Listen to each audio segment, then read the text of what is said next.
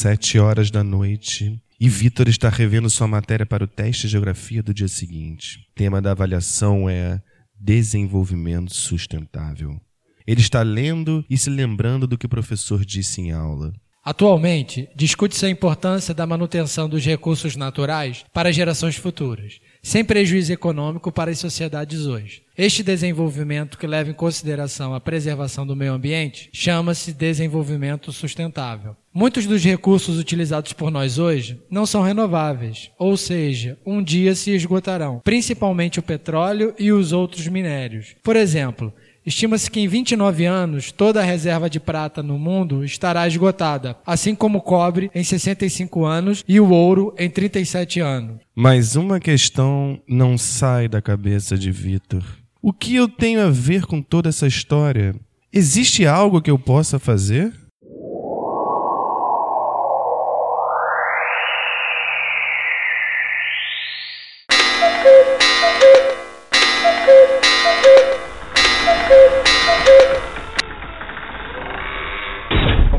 Acorda, filho, você tá atrasado pra escola. No dia seguinte, a caminho da escola, Vitor é abordado por um homem que ele nunca tinha visto na vida. Você é o Vitor que estuda no Liessing no sexto ano e que torce para o Botafogo? Sim, é, sou eu. Como é que você sabe disso tudo? E quem é você? Eu sei isso e muito mais. Muito mais? Sim, eu vim do futuro. Que futuro? O seu, o meu e o de toda a humanidade. Eu vim aqui para te alertar de alguns perigos que estamos passando.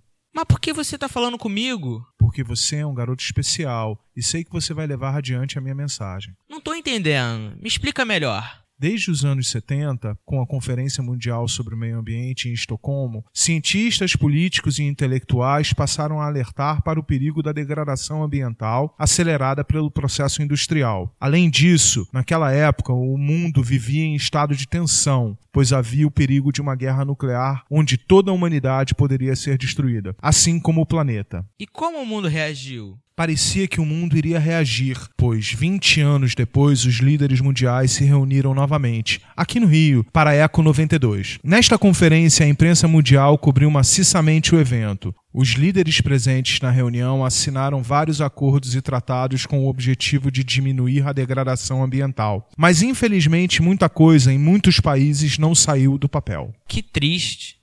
E como será o futuro? O futuro que eu conheço não é muito animador. O ar é praticamente irrespirável e aumentou-se o número de doenças respiratórias em várias cidades do mundo, cada vez mais populosas. Ir à praia só nas nossas lembranças, pois a água nunca está própria para o banho. A água potável virou recurso raro e caro com a poluição dos rios, lençóis freáticos e nascentes mesmo no Brasil, onde a água era abundante. Diversas espécies de aves e outros animais, tão comuns hoje, só podem ser vistas em museus ou em pesquisas na internet.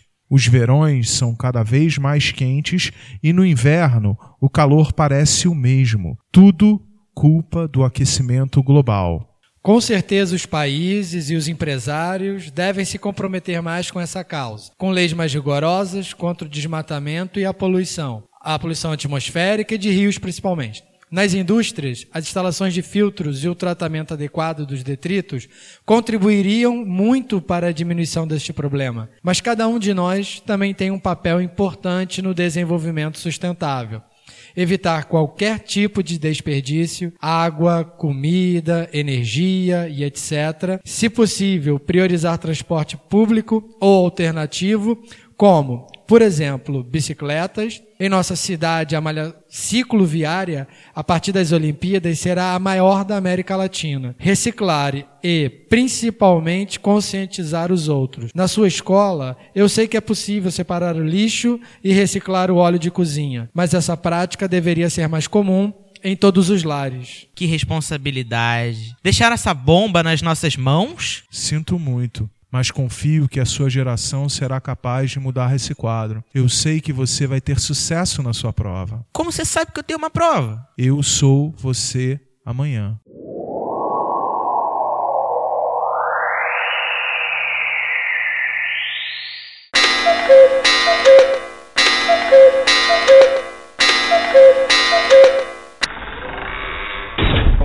Acorda, filho, você está atrasado para a escola. Vitor acorda e percebe que estava sonhando. Assim como Vitor estava dormindo, toda a humanidade deve acordar para essa triste realidade. E você, está preparado para enfrentar esse desafio?